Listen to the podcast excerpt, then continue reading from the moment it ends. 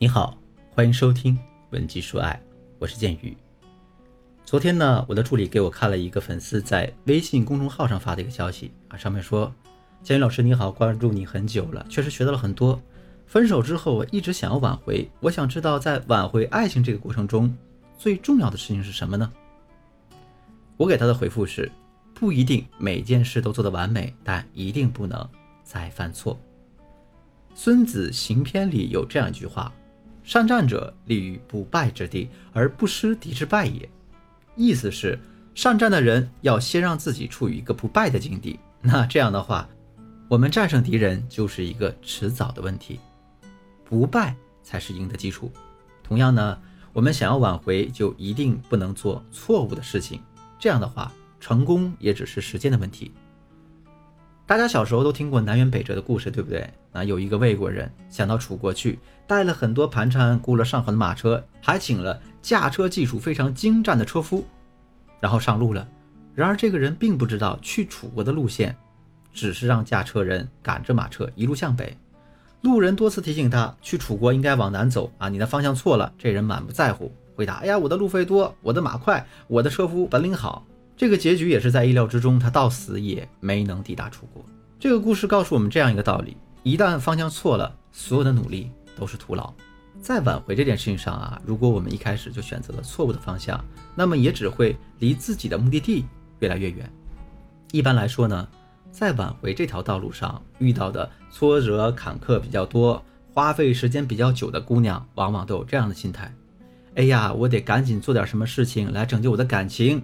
我去道歉，承认错误，让前任被我的真诚所感动啊！三百六十度全方位改变自己，包装自己，让前任看到我们真的改变了啊！生病自残，想引起前任的愧疚与心疼。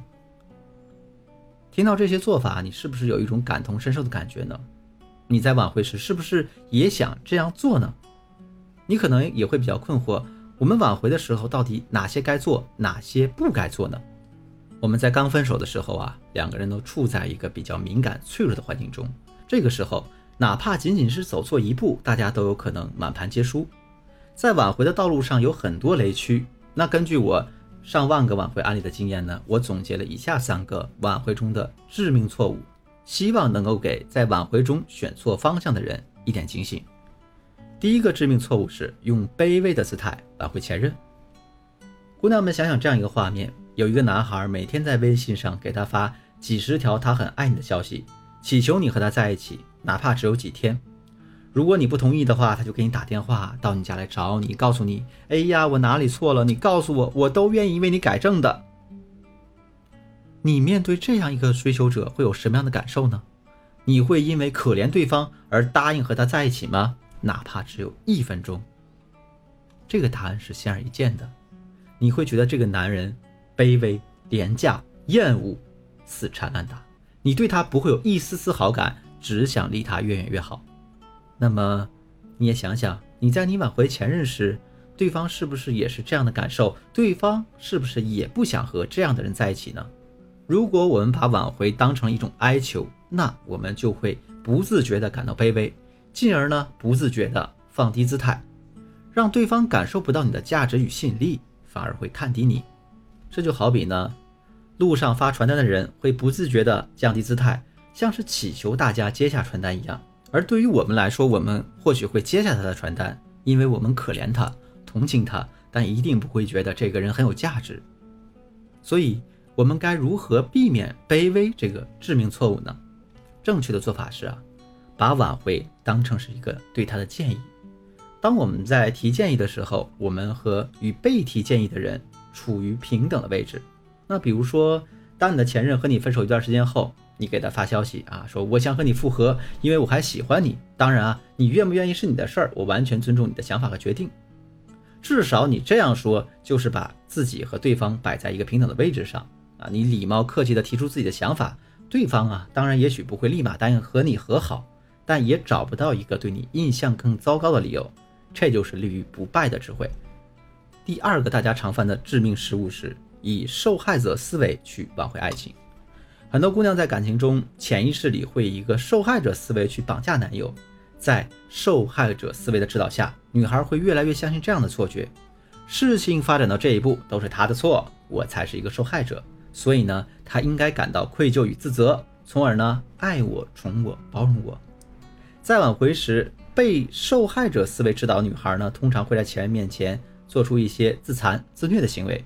在我的学员当中，就出现过故意不吃不喝，让自己饿出胃病的女孩，甚至还有故意发生车祸的女孩，甚至还有。计划跳楼轻生的女孩，等等等等，他们这么做的目的都是企图告诉前任：是你把我害成这样的，你应该会感到愧疚与心疼吧？这样你就会回到我身边了吧？当大家以受害者思维去挽回爱情的时候，前任是感受不到你的爱和真诚的，他只会感到无穷无尽的压力。那谁愿意去接近压力、承担压力呢？如果前任看到他的前女友是这样的表现呢，他会觉得自己的分手是无比正确的决定，因为他不仅觉得你不可理喻，还会觉得你是一个非常性格极端的人。那这样一来，挽回的路途就势必变得更加遥远了。怎样才能摆脱受害者思维呢？当我们下意识把自己想成受害者时，我们停下来问自己这样几个问题：我感到被伤害的原因是什么呢？这些伤害真的都是他造成的吗？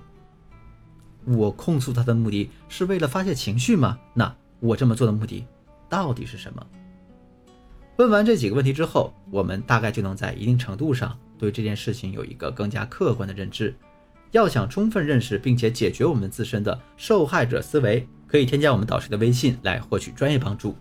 文姬的全拼零三三，也就是 W E N J I 零三三。第三个致命失误是。不能把握挽回的正确时机。男人在分手之后可能会经历四个阶段啊，分别是掩饰痛苦、短暂解脱、找人替代啊、回头。从字面意识上理解，男人在刚分手时其实也是非常痛苦难过的。然后呢，他会觉得自己终于恢复自由了，会跟朋友出去玩、出去嗨。这时候你的问候就是一种打扰，他也暂时不想提起任何关于你的事儿。接着呢，他会去尝试跟别的异性接触。拿别人与你做对比，但会发现别人都代替不了你。于是呢，他会开始想念你的好，会忍不住来找你。女孩子在前面两个阶段找男生复合，肯定是会被拒绝的；而在后面两个阶段，你去接触男孩子，当然就会有更好的效果。但大多数女孩子呢，他们因为忍受不了分手之后的这种痛苦，可能会疯狂的纠缠前任，最后就是吃力不讨好啊，把情况变得更加糟糕。如果女孩子们懂得了男人这个心理状态的话，就会在对的时间去做对的事儿。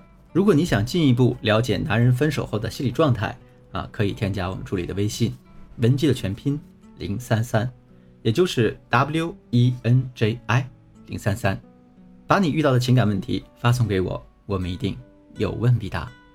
好了，今天的节目就到这里，我是剑宇，文姬说爱，迷茫情场，你的得力军师。